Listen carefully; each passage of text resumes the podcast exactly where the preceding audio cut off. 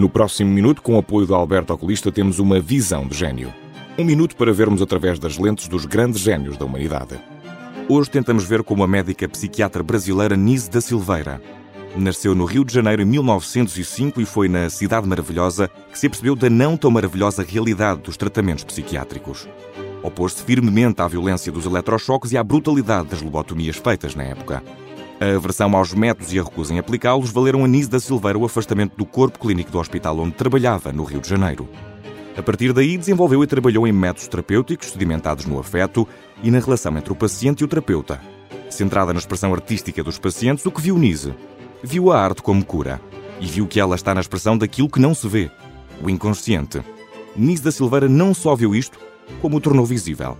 Muitas obras de pacientes com quem trabalhou podem hoje ser vistas no Museu de Imagens do Inconsciente, no Rio de Janeiro. Nise da Silveira conseguiu ver que o afeto é a melhor armação. Com estas lentes, nunca percamos contacto. O Minuto Visão do Gênio tem o apoio de Alberto Oculista.